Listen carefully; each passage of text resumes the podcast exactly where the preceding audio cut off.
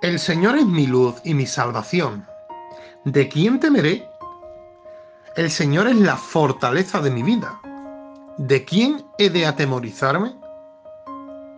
En este último día del mes de septiembre, que, ya terminamos, eh, he tenido eh, y he cogido el buen hábito de irme todas las mañanas bien temprano a andar.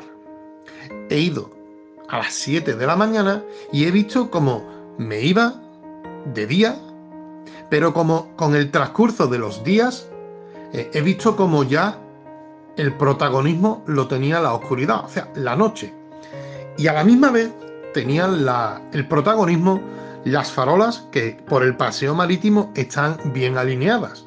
Pero a la misma vez, en estos días, que, ya estábamos finalizando lo que es el mes de septiembre, he visto como desde Rota por el paseo marítimo se veía evidentemente el faro de Rota, pero que a la misma vez se veía todo Cádiz iluminada.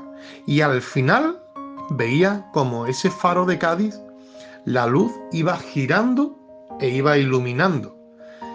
La vida espiritual, nuestras vidas eh, en Cristo, eh, a veces es como este faro, ¿no? Donde creemos por unos instantes que, que todo es bueno, la luz de Cristo nos está iluminando, pero hay momentos en el cual al girar, esa luz no nos está iluminando. Y no es así. Dios no es un Dios intermitente, ni mucho menos. Ni Dios hace acepción de personas queriendo salvar a unos y no salvar a otros. El Señor dice en el Salmo que al principio te leía que es nuestra luz y que a la misma vez es nuestra salvación. Y nos hace incluso una pregunta, ¿de quién temeré? Y es que en nuestras oscuridades, nuestra mente, en nuestros pensamientos, puede llegar a pensar que, que Dios como si nos hubiera abandonado cuando no es así. Como te he dicho, Dios no es un Dios intermitente y quiere seguir siendo ese Dios todopoderoso, ese Dios bueno, ese Dios amoroso, en el cual quiere seguir iluminando nuestros pasos de cada día, tanto en las turbulencias como en, el buen día de nosotros. Eh, así que, como sigue el versículo, Dios es la fortaleza de mi vida. ¿De quién he de atemorizarme?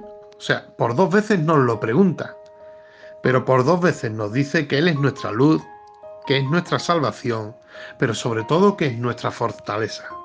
Así que en esta mañana no te invito a que te vengas conmigo a andar, pero sí te invito a que sigas viendo que Cristo sigue siendo la luz de nuestras vidas, sigue siendo lámpara a nuestros pies y lumbrera a nuestro camino.